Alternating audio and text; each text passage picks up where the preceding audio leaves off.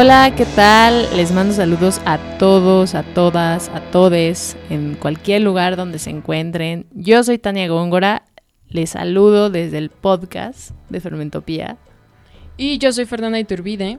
Eh, pues sí, nos tardamos, pero prometemos que va a valer la pena. Eh, ustedes saben, ¿no? Que en todo proyecto uno tiene que eh, tomarse descansos y también pensar en lo que está haciendo y lo nuevo, lo viejo y lo que ya no quiere y lo que sí quiere en una nueva etapa. Entonces, esas somos nosotras. Y pues hoy queremos presentar un capítulo mm, que nos parece muy importante eh, tener, porque a pesar de que sí nos hemos presentado y que ya nos han escuchado y que seguramente ya intuyen como los intereses de cada una, pues definitivamente queremos como así que conozcan más sobre nuestra historia. No eh, realmente hablamos de anécdotas, ¿no? De, de simbiótica, pero no como tal, eh, pues como momentos clave para ambas eh, en, el, en el proyecto quisieron que se volviera lo que es actualmente. Y pues bueno, también eh, lo utilizamos como pretexto porque este año estamos festejando nuestro quinto aniversario, lo cual nos parece un gran logro, ya que pues somos un proyecto pequeño y que fue creciendo pues ahora sí que con el desgaste y con los anhelos de cada una y creemos que eso está bien chido compartirlo con todos ustedes que, que se toman el tiempo de escucharnos, lo cual también les agradecemos muchísimo y también agradecemos su espera. Eh, gracias a quienes mandaron mensaje pidiendo que esto regresara. Eh, nos motiva mucho sus comentarios, eh, reflexiones y que nos compartan también eh, lo que ustedes hacen. Realmente es como algo bien, bien chido que, que, creemos que este espacio puede llegar a generar. Entonces, sin más, en este capítulo lo que vamos a hacer es una, unas mini entrevistas entre nosotras porque definitivamente después de intentar grabar esto de diferentes maneras, nos dimos cuenta de que nos poníamos nostálgicas o muy reflexivas, entonces creemos que la mejor manera es hacernos preguntas muy puntuales entre nosotras para no entrar en, la nostalgia y llevarlos por ahí.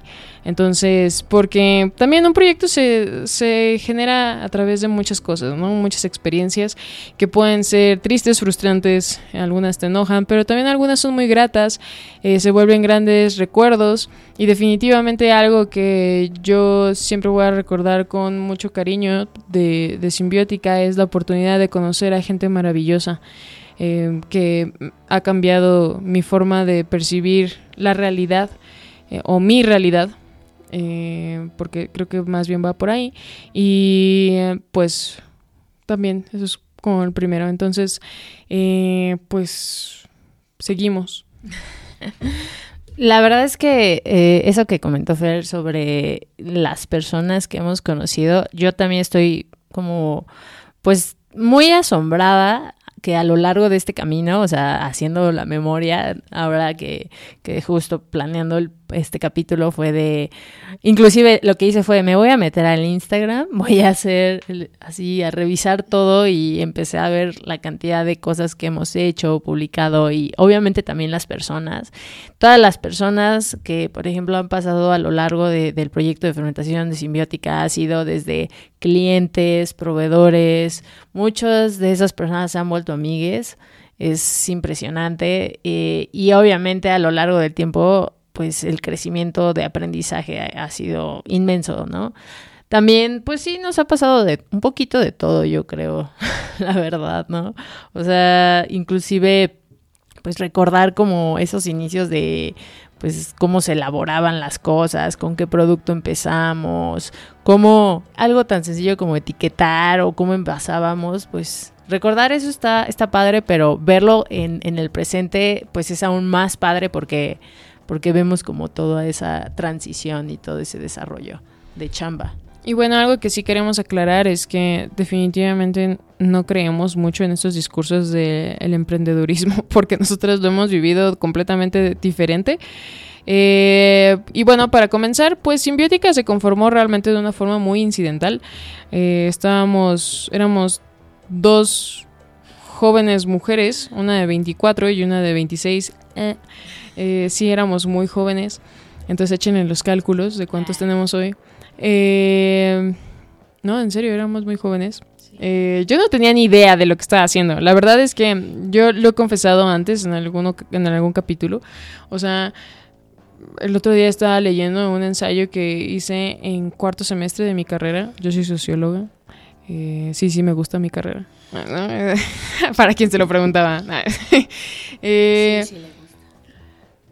Y, y bueno, ahí utilicé la palabra fermentación, la verdad es que hasta, o sea, me dio risa porque creo que la verdad no entendía muy bien qué era, o sea, sabía que, o sea, yo hice un ensayo sobre el tiempo, entonces creo que es bien curioso porque mm, para mí uno de mis grandes intereses siempre ha sido como pensar en el tiempo porque no me queda muy claro muchas cosas y me genera mucha angustia. Entonces imagínense con un proyecto de fermentación en donde el tiempo es un factor relevante, pues todo un tema, ¿no?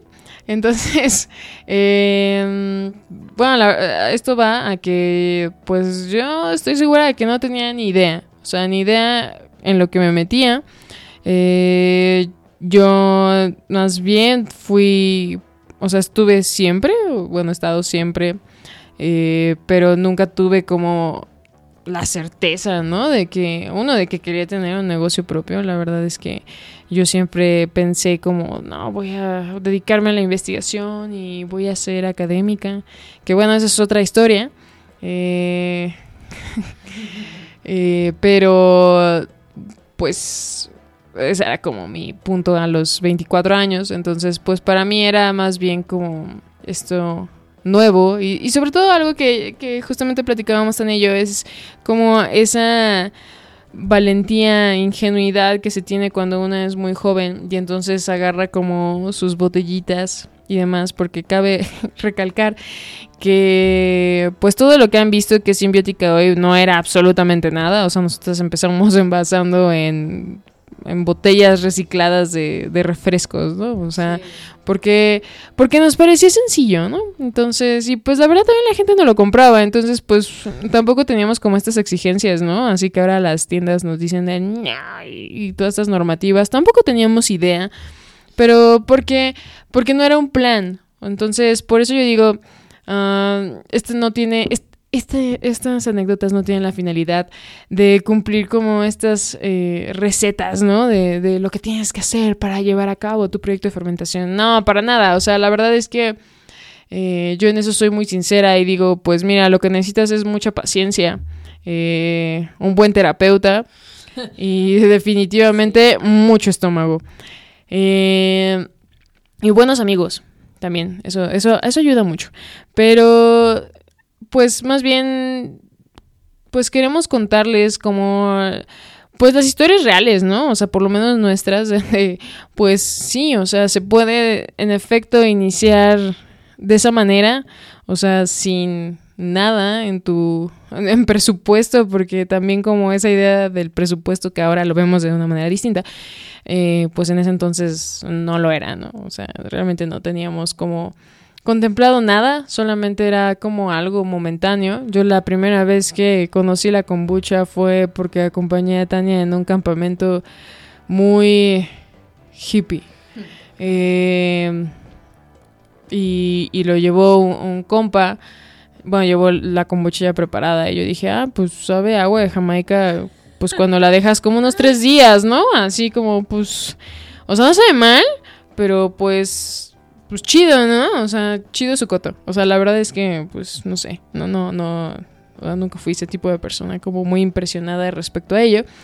Y em, pues tampoco soy esa persona que dice, ah, no, es que me lo voy a tomar porque me voy a volver Superman por los beneficios. Entonces, eh, entonces también eso tiene que ver eh, definitivamente esas eh, cuestiones de nuestra personalidad han estado en todo el momento, pero bueno, un poco ese fue como mi primer acercamiento a la kombucha, que fue nuestro primer fermento en simbiótica. Antes nosotras nos hacíamos llamar, bueno, bien, hicimos una marca registrada que se llamaba kombucha simbiótica porque creo que en la mente de Tania fue como de, güey, voy a hacer kombucha simbiótica O sea, la verdad es que, o sea, si hubiéramos, si hubieran Reels en ese entonces, porque hace cinco años no había Reels, eh, pues nos sentamos, o sea, con una hoja de papel así blanca y fue, yo en ese entonces trabajé con una agencia de comunicación, entonces apoyábamos a negocios pequeños a, a, desarrollar su marca y como su concepto y demás. Entonces, pues yo hice lo mismo, ¿no? Pero con Tania y le dije así como de, va, cámara morra. Eh, a ver, ¿qué quieres? O sea, ¿qué es esto, no? O sea, y demás. Y así como, como casi sin querer. Ah, eh, pues salió el nombre, ¿no? Y entonces yo le dije, ah, órale, va, cámara, ¿no? Pues suena chido. Y ya, o sea, sí, así, sencillo, rápido, práctico.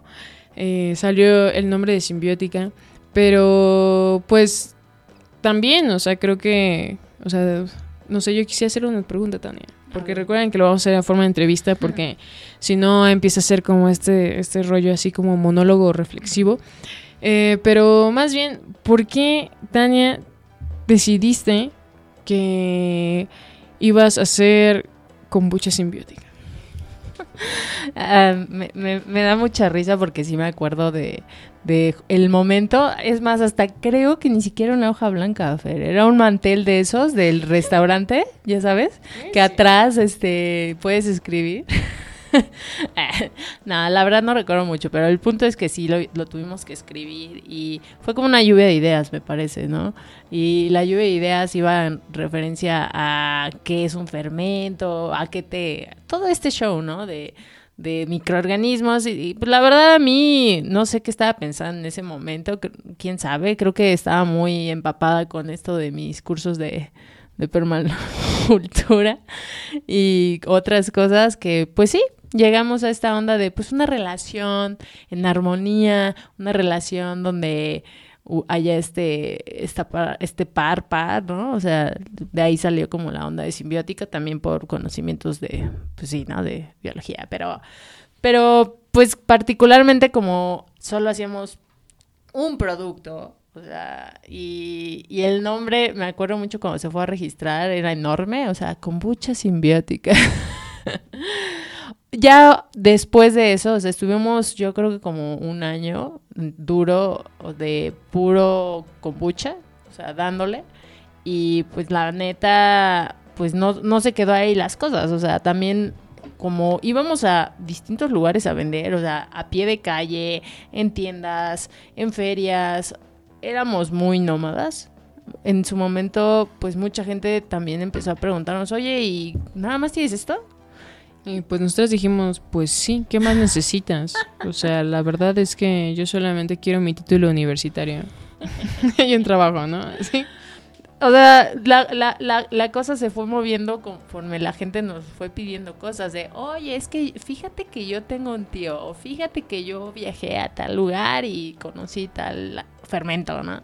Y la verdad es que eso nos aperturó a, principalmente a mí, me dio mucha curiosidad, me puse a investigar y empecé a experimentar, ¿no? Hasta que, ¡pum! tuvimos una línea extensa. Pero la verdad es que también se está yendo como muy rápido, o sea, aplicó como un fast forward a todo. Pero la realidad es que Tania antes hacía cerveza y era maestra cervecera. Eh, y después lo dejó y entonces no sé, desmiénteme. Pero a mí siempre me pareció que el hacer kombucha era como tu sustituto de hacer cerveza de alguna manera y, por eso todos decíamos como de, ah, pues está chida, ¿no? O sea, como que gasifica. La neta sí, no, no te voy a mentir, no les voy a mentir, o sea, yo sí, en efecto, antes era una geek apasionada y obsesionada, obsesionada. Muy obsesionada.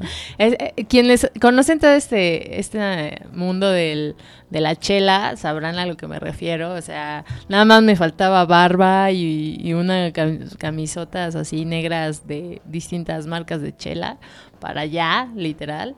Pero sí estuve trabajando un rato en empresas grandes, empresas pequeñas y posterior entré a, pues ahora sí que a la maestría. En ese entonces cuando yo me quería profesionalizar no había nada en México, tenía que irme al extranjero y pues como una no es tan, no tiene tanto presupuesto, pues dije voy a meterme a estudiar en lo que sí puedo, ¿no?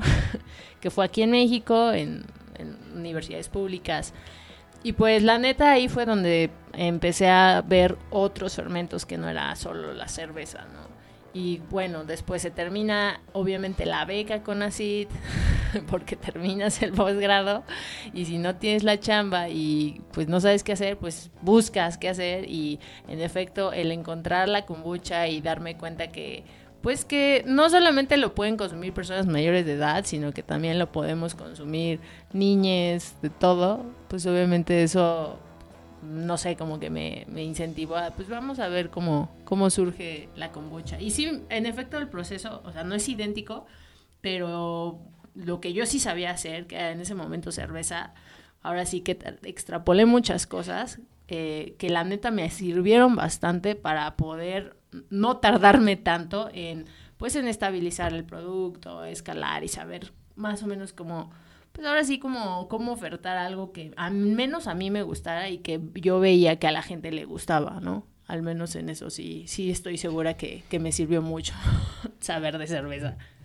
Y, y pues sí, o sea, definitivamente era, era raro porque como cada tiempo que pasaba, de repente yo la volví a ver y ya tenía, ay, mira, hice sauerkraut.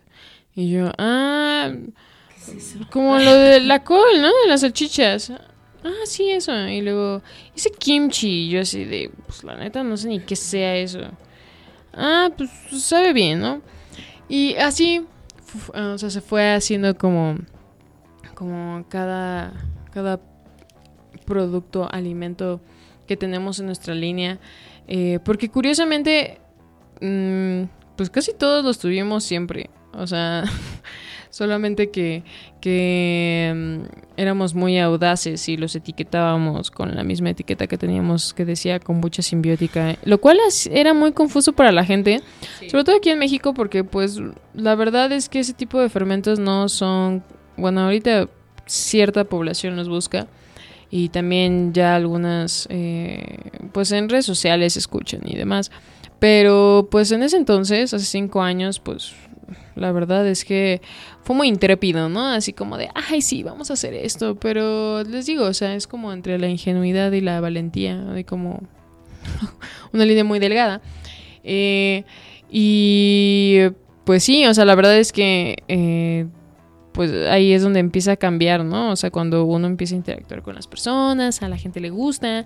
Eh, y pues también, o sea, tienes como mucho esta intriga, ¿no? De, de, hasta dónde vas a poder llegar, o sea, sin tener realmente una certeza de, de cuál es el, el, objetivo. Porque también eso es algo muy, muy real. O sea, actualmente pues sí podemos hablar como de ciertos objetivos o demás, pero eh, en ese momento no. O sea, realmente. Yo creo que si me, hubieran preguntado en ese entonces, como de. Ay, y, en cinco años que, tengan esto, pues, ¿qué sigue, no? Porque no lo dicen así. ¿Y ahora qué sigue en simbiótica? Y yo, así de, no sé, quiero descansar. Sí. Eh, yo creo que la verdad no jamás lo hubiera imaginado. O sea, es, es algo como muy honesto. Y o sea, yo creo que fue algo bien incidental. O sea, yo sí lo creo. O sea, y sí fue un golpe de suerte. Nada. O sea, de que nos encontramos y lo hicimos. Todo esto, ¿no? No, yo creo que, o sea, sí tuvo algo que ver que fue hace cinco años. Tuvo algo que ver que mm, creo que el mercado estaba creciendo poco a poco. Ahorita, si yo lo comparo a hace cinco años, el mercado donde estamos, desde los fermentos, pues sí ha ido creciendo, ¿no? Eh, y creo que eso sí hace una diferencia. ¿Qué pasaría si me dijeran, imagínate que hace cinco años lo recorrieras ahorita y que así como iniciaste, inicien ahorita? Híjole, no sé, no creo que la historia hubiera sido igual, la, la verdad. O sea, también porque, bueno, pandemia, creo que la pandemia ha venido a cambiar dinámicas de todo, o sea, para todos los niveles, ¿no? Pero pues si vamos como enfocándonos en, ya sabes, ¿no? Estas preguntas de, ¿y qué fue lo más difícil que viviste eh, en tus inicios, ¿no? De proyecto. Pues la neta, pues yo creo que lo difícil fue tener tan poco presupuesto, pero algo que yo estoy tan asombrada es que pues lo lográbamos. No sé cómo. A, veces digo, ¿cómo le hacíamos antes? la neta, o sea, la, la, realidad y la respuesta es que pues también el nivel de, de inversión, o sea, ahora sí que lo que teníamos que invertir era mucho menor, ¿no? Ahora pues sí tenemos que hacer estrategias y pues como ser muy concienzudas qué vamos a hacer. Pero antes es como que también no pensar que a lo mejor realmente iba a funcionar. O sea, era como un momento de hay que intentarlo, si no, el no ya lo tienes, ya saben. si no funciona, pues volteas y te dedicas a otra cosa. Como que el, el, no, ahora sí como esta parte de, riesgo, de riesgo altísimo, y aún así asumirlo, siento que nos incentivó con tan bajo presupuesto a pues a movernos como pudiéramos. Y obviamente también el apoyo que teníamos de dinero guardado, de gente que nos apoyara en ese momento, o sea, creo que eso nos ayudó muchísimo. Creo que eso fue de las cosas difíciles de, del principio, ¿no? Y creo que actualmente sigue siendo difícil, ¿no? Siempre hablar de temas de presupuesto, inversión y todo eso.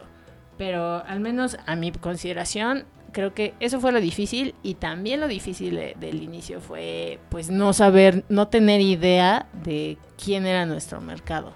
O sea, porque era como adivinarle al Team Marín y ahora quién viene, ¿no? Pues yo creo que lo más difícil es que no teníamos ni idea de quién éramos nosotras, ¿no? O sea, porque pues deja el mercado, o sea. Claro.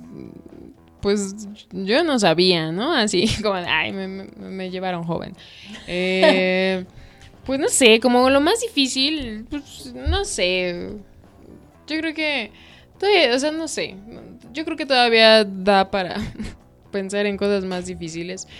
Eh, a mí me, me, parece todavía más difícil ahora que en su inicio, la verdad. La verdad es que yo en un inicio me divertía mucho para mí era como algo súper nuevo y era como de, ah, sí, vámonos, ¿no? Y, presentamos las cosas y, y, le decimos a la gente y nos ponemos y la verdad es que yo, yo me recuerdo, digo, así como de, ay, qué energética, ¿no? Así de, yo, yo quiero ser así de energética otra vez. Eh, y, y sobre todo, la verdad es que fuimos, o sea, éramos muy entusiastas. Bueno, somos a veces. Ah.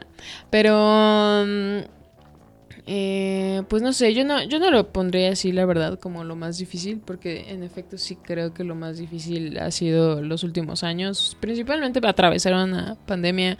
Volvió muy difícil hacer que se mantuviera un negocio eh, sin socios mayoritarios y como todo esto, ¿no? Del mundo financiero y de las sociedades y de las empresas, pues la verdad es que es difícil, ¿no? Porque pues al final eh, a veces como que en toda esta faramaya se nos olvida que muchos de los negocios pequeños son negocios familiares, ¿no? Eh, o los hacemos con gente que, conocemos o que son casi como nuestra familia. Entonces, pues son microeconomías. Y yo creo que eso es bien importante como... Eh, pensarlo y pensar en las importancias que tiene, ¿no? No solamente como en nuestra vida cotidiana, sino como en la cotidianidad de la mayor parte de, la gente, sobre todo en países como en México, en donde pues la mayoría no somos multimillonarios, ¿no? Ah, entonces, eh, pues no sé, yo más bien pensaría como, sí, a mí me divertía mucho como, como ver eh, también aprender. Yo aprendía mucho en, ese momento porque, como les digo, pues yo soy, yo soy una rata de biblioteca, así, pero de otro tipo, ¿no? O sea, yo la verdad como que las ciencias exactas, eh, pues no lo sé. Ahí tenemos como un amor-odio, definitivamente. Pero eh, yo lo que sí creo es que ah, para mí simbiótica empezó a, a volverse algo muchísimo más consentido, porque yo sí llegué en un momento como a cuestionarme de, ok, sí, o sea, está, está padre, ¿no? O sea, como que sabe rico, eh, pues a ciertas personas les atrae, eh, podemos hacer que se vea la etiqueta mejor, o sea, como todo este tipo de pasos que, que uno tiene que ir dando para insertarse en un mercado y, hacer crecer como también sus ventas, etcétera, etcétera. eh, yo también decía, bueno, y ok, si quiero, o sea, dedicarme a esto, o sea, trabajar de lleno, o sea, dedicarle ahora sí que, pues, gran tiempo de mi vida a esto, pues para mí tenía que tener mucho más sentido, ¿no? O sea, no, no me, yo si algo, la verdad, nunca me he quedado eh, conformada es en el rollo de, ah, pues si sabe rico, si tiene como buena calidad, ¿no? O, buena presentación, o buenas ventas, o sea, sí, eso es importante. Pero para mí era como de, pues sí, pero ¿cuál es realmente, ah, o sea, desde tu lugar, o sea, qué es lo que tú también puedes aportar, ¿no? O sea, o sea no porque no aportara nada, ¿no? Pero, eh, pues, debido a mi formación o de formación, pues para mí sí era muy importante como extrapolar lo que nosotras hacíamos a, a otra, no, no extrapolarlo, sino más bien eh, entender de dónde provenía, eh, pues también lo que hacíamos. Y no me refiero como de, ah, no, pues el kimchi viene de Corea, o sea, no solamente eso, obviamente lo hicimos en su momento, sino más bien como de, ok, o sea si estoy haciendo esto, o sea, qué impactos también yo puedo tener en el medio donde pues me muevo, ¿no? O sea, ¿puedo tenerlo? O sea, o sea, ¿qué, o sea, ¿qué impactos obviamente positivos? no estoy hablando de impactos negativos, ¿no? Como Coca-Cola. Nada, no es cierto. Bueno, sí es cierto. Eh, pero, eh, sobre todo, pues para mí era eso, ¿no? Como la verdad yo hice, bueno, sigo haciéndolo de alguna manera, eh, mucho trabajo, he trabajado como muy cerca a, personas, ¿no? O sea, para mí era muy necesario, o sea, yo no, yo no puedo estar en un centro de producción, ¿no? Así como Tania y, y así como de wow y, y, encerrada ahí, ¿no? O sea, como probando cosas y haciendo, o sea, yo no soy ese tipo de persona, yo necesito ir a otros lugares. Y definitivamente Mm, a mí me cambió totalmente la perspectiva de lo que estábamos haciendo cuando yo dije, o sea, cuando empezamos a, conocer a otro tipo de personas mm, que tenían otro tipo de vivencias. Entonces, pues, o sea, ¿y por qué lo digo así? Porque, pues, reitero, yo soy una mujer citadina. O sea, la verdad es que eh, a duras penas me sobrevive mi suculenta en el sol. O sea, la verdad. Eh, y pues entender como, pues que en efecto, ¿no? O sea, para que nosotros pudiéramos tener disponibilidad en ah, los fermentos, o sea, para que nosotros pudiéramos producir lo que producimos, pues requeríamos que requeríamos de personas y de su trabajo para poder tener acceso a los insumos, o sea, a los alimentos, ¿no? A los vegetales, a, todo. O sea, esto no se hace como eh, así, boom, ¿no? Porque luego también hay que, hay que decirlo, ¿no? O sea, luego en el ámbito de la fermentación pareciese que todo se trata de lo mágico que es fermentar. O sea, como de wow, ¿no? O sea, como ya lo estoy, lo estoy, lo estoy sobando con sal y hice magia. Eh, cuando realmente, o sea, yo creo que la magia viene desde muy atrás. O sea, sea cual sean, o sea, tu forma de consumo, porque pues también, o sea, no, no quiero como entrar en, cuestiones de, ah, no tiene que ser orgánico y demás, porque también sabemos, por lo menos en nuestro país, que también eso conlleva eh, costos más altos, ¿no? Entonces también eh, como pensar que todo mundo puede tener acceso a eso, pues a mí me parece no solamente ilógico, sino sumamente violento.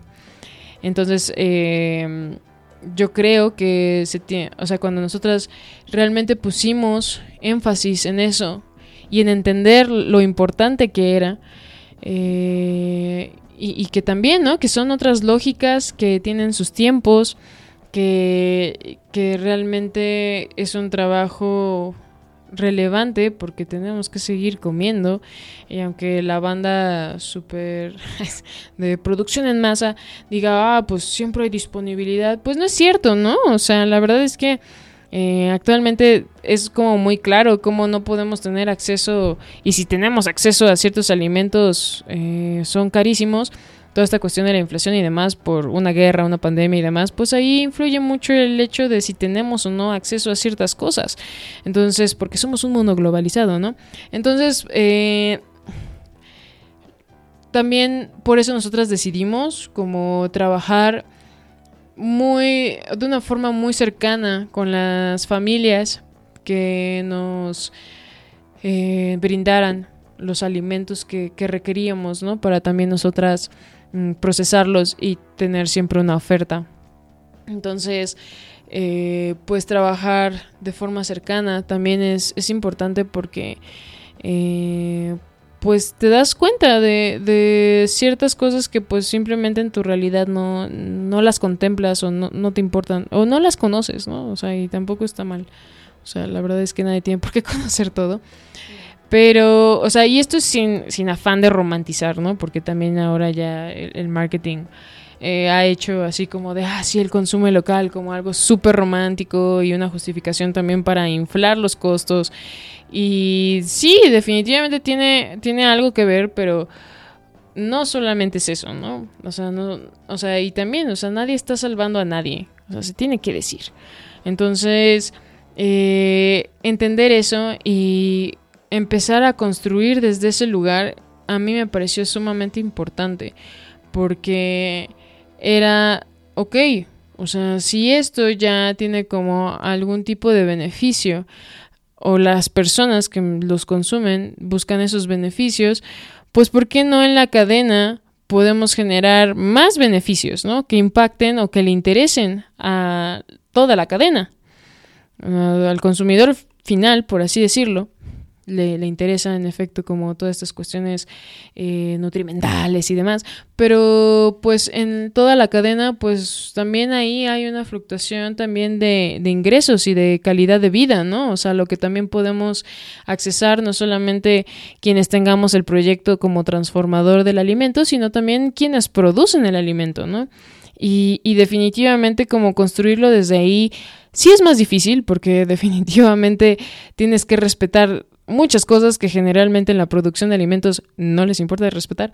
Entonces todavía conlleva muchísimo más trabajo, ¿no? Y, sobre todo mantener acuerdos eh, que se basan en eso, ¿no? En, el respeto al trabajo del otro y en la forma de trabajo. O sea, creo que mucha gente que, que, que, nos escucha, pues conoce alguno de este tipo de temas, ¿no? Sobre la agroecología o le interesa y demás. Y pues son perspectivas diferentes. Eh, de, consumo. O sea, porque seguimos consumiendo, ¿no? Eh, pero sí podemos hacer como diferentes cosas. Entonces yo, yo la verdad creo que Simbiótica dio un giro total eh, cuando empezamos a construir desde ahí, ¿no? Y no desde lo que podía venderse más o... sino más bien desde, ah, bueno, ok, está esto disponible. ¿Por qué no hacemos un fermento con esto? O sea, si yo vivo en México, pues, ¿para qué voy a hacer un fermento de soya? Que aparte todo el mundo le teme a la soya. O sea, si puedo utilizar algo que es nativo de mi país, ¿no? Y, aparte la oportunidad de contar las historias detrás de ello. O sea, que, que, eso es de lo que se mueren de envidia los marqueteros, ¿no? como de, porque pues esas historias están ahí, ¿no?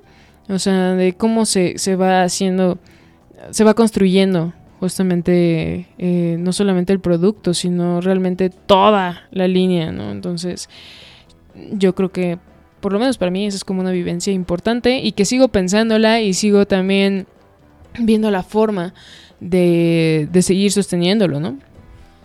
Yo creo que justo lo que comentas, Fer, eh, yo lo, lo, relaciono mucho a también cómo aprendimos y seguimos en eso, en cómo manejar la comunicación. O sea, eh, en efecto, creo que el haber, yo, a mí en esta parte de, de empezar a trabajar con, con, distintas personas, con saber al menos, ¿no? De los ingredientes, quién está detrás, quién es la persona, eh, conocer que dónde vive la familia, que sí se dedica a eso, pero también hace otras cosas porque necesita comer y, tiene una familia. O sea, eso a mí también me, me ha movido mucho, me ha hecho entender más allá de solo la fermentación, obviamente, y de los procesos.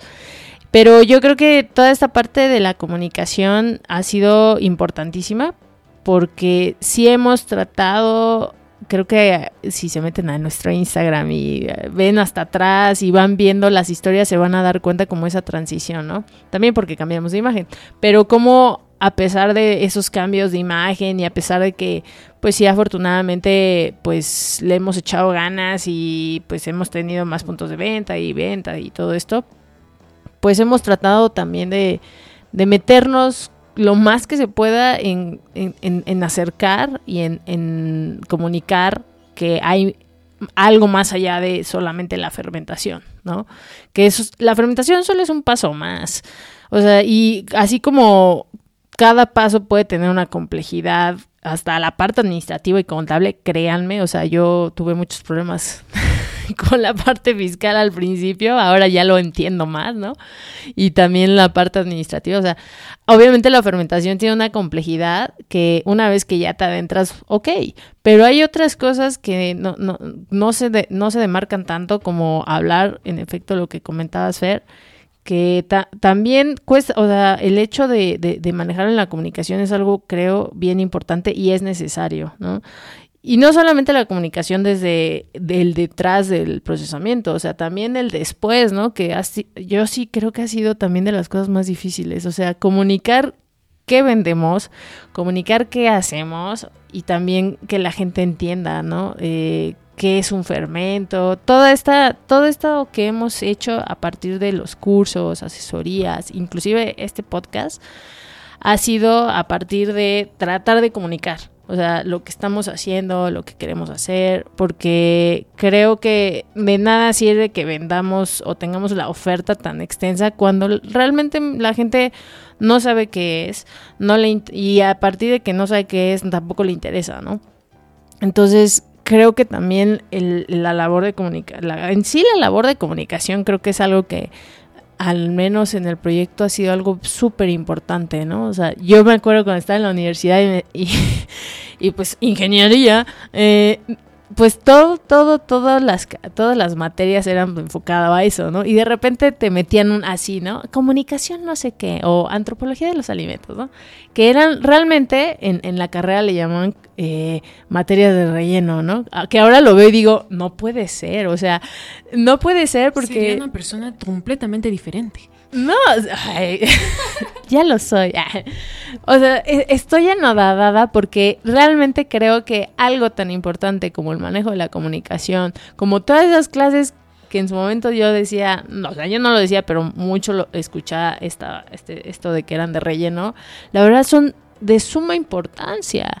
O sea, ser más ahora sí que versátil y, aprender a comunicar es algo súper importante, no solamente con, el, con tu proveedor, no solamente con tu, pues ahora sí que los clientes, o sea, también eh, colegas, o sea, también algo que al menos yo, yo, he vivido es la comunicación hasta interna, ¿no? La comunicación con, ahora sí que los colegas, como todas las personas que nos ayudan en producción, que afortunadamente conocen, entienden y, les gusta también mucho todo, todo el proyecto. Y gracias a que hay una buena comunicación, un buen entendimiento y que, que se identifican con eso, pues obviamente también hemos salido a flote. La neta, el, el proyecto de Simbiótica yo creo que si no tuviéramos a, todas esas personas que nos han apoyado desde distintos niveles, o sea, proveedores, personas que trabajan en el equipo, o sea, clientes, o sea, la verdad es que yo creo que no, no hubiera desarrollado de la manera en cómo se ha desarrollado, o sea, eso es como lo que yo podría decir, ¿no? De, de qué de lo difícil, qué de lo que, que se tiene ahora, ¿no? También obviamente pues hay momentos padres. También creo que hay momentos tristes. Bueno, yo lo veo así cuando, cuando tenemos problemas en el centro de producción de que, ay, es que hay esto, pasó esto, o lo otro, aquello, ¿no? O sea, es, para mí eso es triste, ¿no? Y frustrante. Pero creo que de antemano, cuando tienes un proyecto en general, o sea, propio, siempre va a ser frustrante. O sea, alguna vez alguien me decía, oye, pero eh, esta onda de, de, emprender, o sea, y de iniciar por ti, ¿no? O sea, como buscar tú tus medios y, tú misma, o sea, plantearte cómo van a ser, cómo vas a trabajar, o sea, nadie te va a venir a decir, oye, tienes que hacer, no, no, no. Si tú realmente quieres mm, vender tus productos, tú quieres eh, hacer toda esa chamba, pues tú tienes que decidir cómo lo vas a hacer, ¿no? Y, y cuánto vas a usar de dinero y todo esto, ¿no? Entonces, obviamente cuando te enfrentas a todo eso, es un nivel de frustración. O sea, sí, como decía Fer, hay que tener un estómago, o sea, todo el tiempo sientes que ya la, ya ahora sí que eh, todo va a salir mal, pero de repente no. Creo que es un torbellino de emociones siempre, ¿no? Entonces, justamente cuando alguien me decía, oye, y, hay un momento donde, donde ya todo eso pase, yo, no, vives con eso y te tienes que acostumbrar y al contrario lo tienes que abrazar y más bien eso debe ser como la palanca que te pues, que te haga, ¿no? Hacer todo. Entonces, la verdad es que no sé, siempre cuando escuchas que esto de, de, tener tu proyecto no es para todos, no lo sé. Yo creo que es algo más de decisión. Eh, y al menos lo que yo sí puedo decirles es que yo, la verdad, creo que el haber estado en, o el estar en el proyecto de Simbiótica me ha ayudado a aprender. Sí, obviamente de, de, negocios, o sea, de cosas que jamás pensé que iba en algún momento a aprender, ¿no? Estos temas administrativos, pero también me ha ayudado muchísimo hasta como de manera personal, o sea, bien cañón, o sea, la verdad, o sea, he encontrado hasta una terapia en eso porque por lo mismo, ¿no? De que te enfrentas o vas conociendo a mucha gente, porque nos ha pasado, por ejemplo, llegas a tener clientes que ellos te exigen, o sea, te exigen que las cosas sean de cierta manera, que a lo mejor lo que tú estás ofreciendo no es la expectativa que tiene o no es lo que realmente busca la persona, pero ellos te lo exigen de es que lo tienes que hacer así porque es lo que así debe de ser, ¿no? Entonces cuando te encuentras que hay un, una, una diferencia de, hasta de filosofías, ahí es cuando pues aprendes y, y, aprendes a tener apertura de, híjole, obviamente no voy a agarrar, darme la vuelta e irme y bueno, dejar hablando a la gente. No, o sea, tienes que entender, tienes que aprender a, relacionarte con esas personas, porque al final, pues el interés, si es, por ejemplo, vender tu producto, pues eso tiene que llevarse a cabo, ¿no? Entonces, al menos por ahí yo puedo decir que a mí me ha ayudado muchísimo como mi persona. Eh, y es algo que pues creo que ha sido de las cosas más, más, que más puedo resaltar, ¿no? De, del proyecto, ¿no? Eh, y pues realmente creo que cada quien podría vivir la experiencia de, de tener un proyecto mm, por su cuenta. Eh, si me preguntan qué, cuál sería de las diferencias de tener un proyecto de fermentación a tener otros proyectos, es que Ay, pues lo que les decíamos, o sea, el tema de tener un, proyecto de fermentación es que siempre es como muy cambiante. Y eso lo digo porque pues la realidad es que los productos que se, que se manejan en, en algo así, pues sí hay que mínimo tener las bases de ciertas cosas o invertir mínimo en, en unos refris para que los productos pues se mantengan, o sea, hay que tener muy claro, yo creo, de hacia dónde quiere llegar uno, o sea, si realmente queremos que nuestro producto esté en retail o si queremos nada más abastecer a, a lo local o si queremos tecnificar un chorro y estamos dispuestos a meterle mucha inversión o inclusive qué es lo que realmente queremos. Eso es, esto está bien padre porque con Simbiótica también nos ha pasado eso de a dónde lo hacia dónde va a ir, ¿no? O sea, va lo queremos ver en el Walmart, que ya nos ha pasado y, la verdad es que hemos decidido de no querer eh, someternos a ese tipo de relaciones comerciales que nos, al menos a mí me parecen sumamente desiguales y muchas veces puede inclusive hasta poner en riesgo en ciertos momentos algunos proyectos. O sea, no digo que siempre, pero a veces. Creo que hay que tener mucha eh, pericia para poder tomar esas decisiones. Nosotras no lo hemos hecho, hemos tomado otras direcciones, pero yo creo que para aventarse con un, proyecto en general de alimentos y bebidas, y más si es de fermentos, sí hay que tener muy, muy en claro hacia dónde se va a dirigir. O sea, ese es como, yo consideraría lo, como lo que hay que tener muy presente. Y es algo que al menos a lo largo de, del proyecto, pues sí, sí, hemos aprendido. O sea, eh, sí sí ha llegado la pregunta de, ¿y ahora qué? ¿y ahora qué va a pasar? ¿Hacia dónde vamos, no? Y que sí nos los han dicho, ¿no? ¿Y, qué va a pasar con simbiótica? ¿Y ahora qué va a ser, no? Como si, ¿qué de nuevo hay, no? Pero la realidad es que lo que de nuevo hay es que estamos trabajando en que se consolide más, en que en, la, en el tamaño, en la infraestructura, en la en cómo se encuentra ahora, pues se encuentre de mejor estado, ¿no? O sea, que agarre seriedad, que, que, crezca con nosotras, ¿no? Eh, que no forzosamente el crecer te hace mejor o peor persona, o sea, simplemente se va formando, ¿no? Es como yo podría verlo así.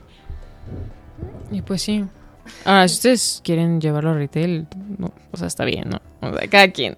Eh, y pues bueno, para no hacer más largo este capítulo, eh, pues queremos cerrar justamente con algunas reflexiones y con alguna anécdota graciosa en este, en este andar eh, en la fermentación y como proyecto. Entonces, eh, pues como Tania ya habló y se echó una reflexión eterna, ah, pues yo les voy a compartir. Ah, pues primero una anécdota graciosa yo creo que siempre cuando uno está incursionando en esto, siempre, bueno, depende, ¿no?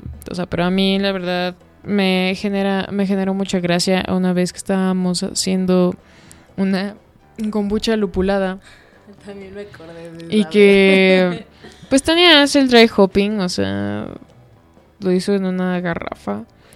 Y pues estábamos, en ese entonces todavía éramos, o sea, no teníamos casi nada Mm, entonces estábamos en una cocina eh, comunal.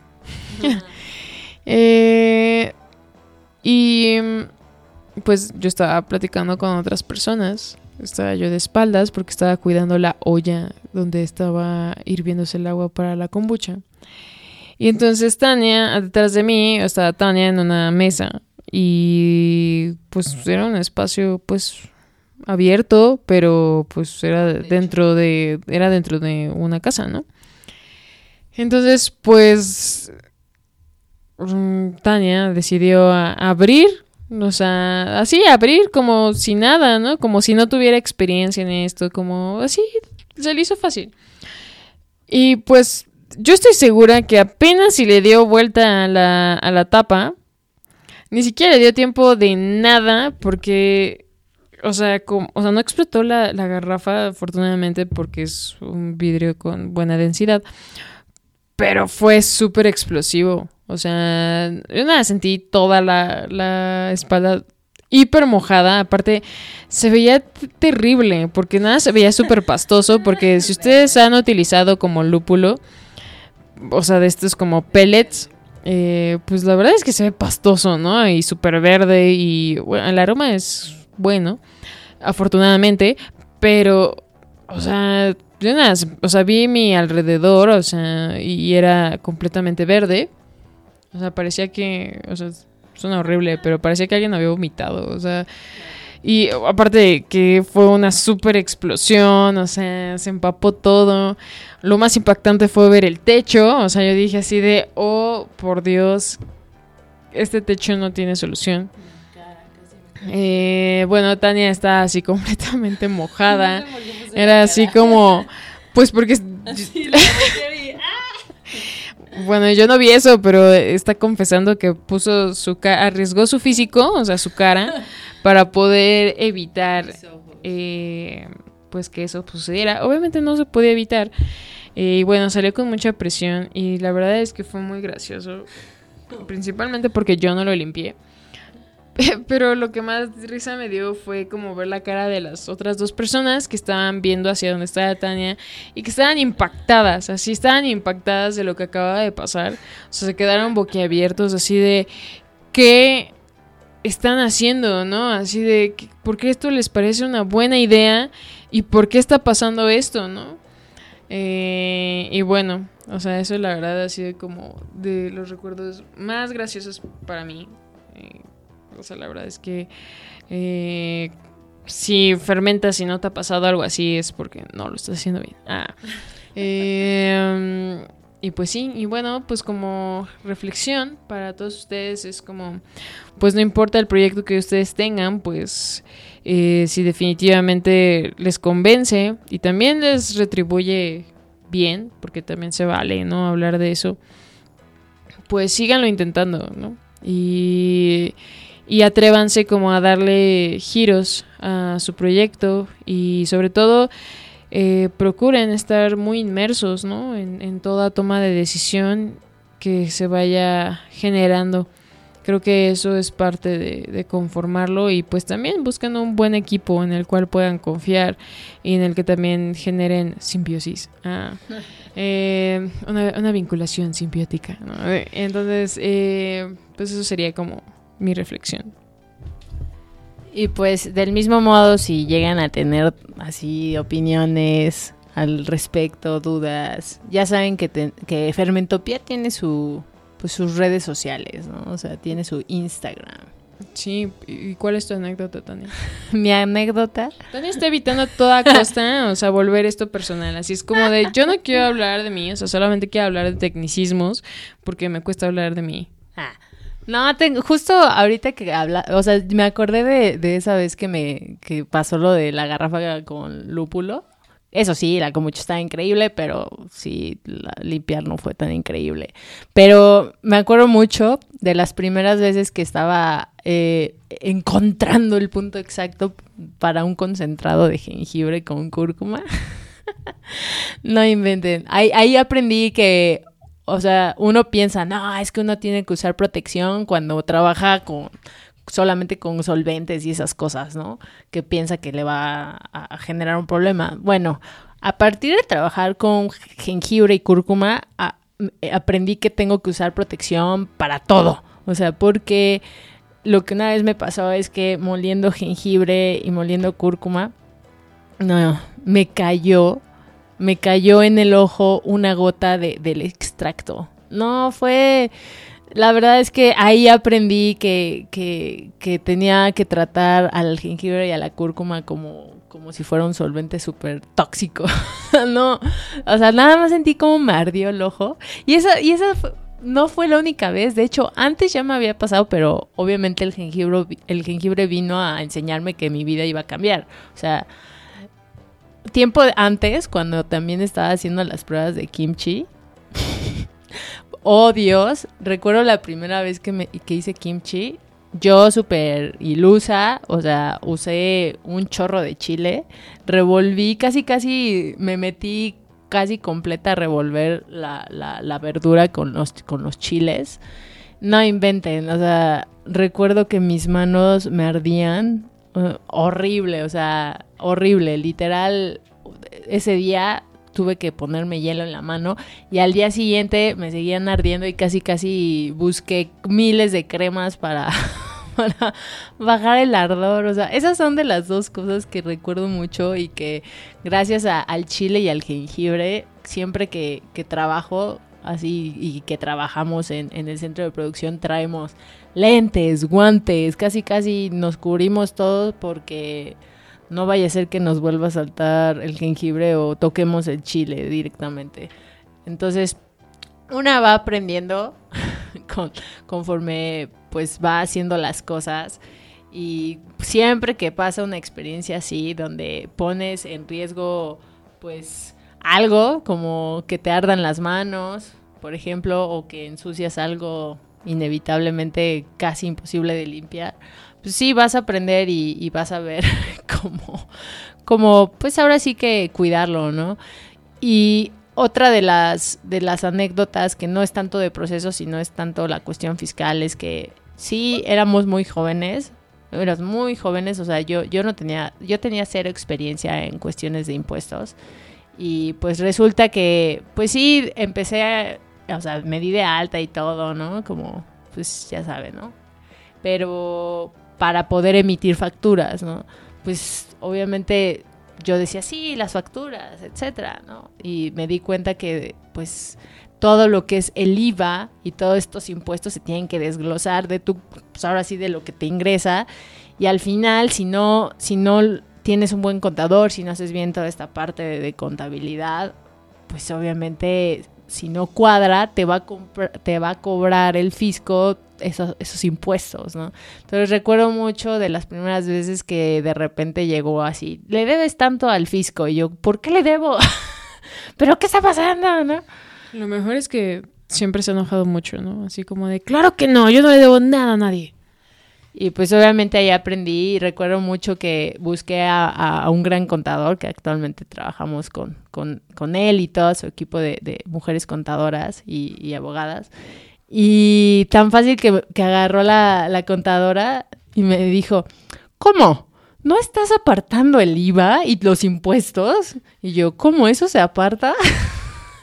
no, eso fue como el momento icónico administrativo contable de mi vida, ¿no? Entonces dije, ok, creo que tengo que aprender a separar todo por el bien de la empresa y por mi salud mental, ¿no? Entonces sí, cosas como esas te, hacen entender que hay que aprender, hay que hacer cambios, hay que delimitar muy bien todo eh, y creo que eso ayuda bastante para que pues, trabaje al menos adecuadamente un proyecto, ¿no? Eso, eso es como de, mis aprendizajes, que, que la neta sí me pesaron mucho, pero, pero pues agradecí mucho que también me pasara para, para que, para aplicarlo, vaya. Y pues bueno, eh, esas somos nosotras. No sabemos si divertidas, aburridas, no lo sabemos, pero esas somos. Eh, y pues bueno, esto como les comentamos a un inicio, pues tenía la finalidad también de conocernos un poco y pues de romper el hielo, a pesar de que claramente pues solamente nos escuchan y no estamos platicando con todos ustedes, eh, pues nos interesa mucho, ¿no? Como saber sus historias y demás. Por eso también eh, queremos agradecer a todos quienes nos han escrito desde Venezuela, España, eh, Colombia, Perú, o sea, obviamente México, y que de alguna forma nuestro trabajo también, pues, no sé, les gusta y también les ha ayudado a animarse y a seguir en esto, ¿no? No solamente de la fermentación, sino en sus proyectos de vida. Entonces, pues es bien importante porque los proyectos están hechos por personas, ¿no? Entonces, escucharnos, vernos y leernos es sumamente importante. Entonces, pues queremos dejar abierta la invitación a que nos escriban a nuestro Instagram, que es arroba fermentopia.mx eh, ahí nosotras les podremos leer directamente. Y pues también invitarles a que sigan a nuestra cuenta pues y comercial que al final eh, permite que podamos hablar, hablar libremente. Eh, que es arroba simbiótica.mx y pues también si les gustó este contenido pues que lo compartan con quien ustedes quieran y pues sigamos hablando, mantengamos abierto el micrófono y los audífonos para escucharnos y encontrarnos. Entonces, también si tienen alguna sugerencia de tema y demás, eh, la verdad es que nos ayuda mucho saber también ustedes qué les gustaría escuchar, también como qué, podríamos nosotras ahondar un poco más con ustedes y pues sí, seguir aprendiendo en conjunto. Entonces, sin más, pues les queremos agradecer y pues los esperamos en la próxima porque ya regresamos. Saludos, les mando saludos. Hasta pronto.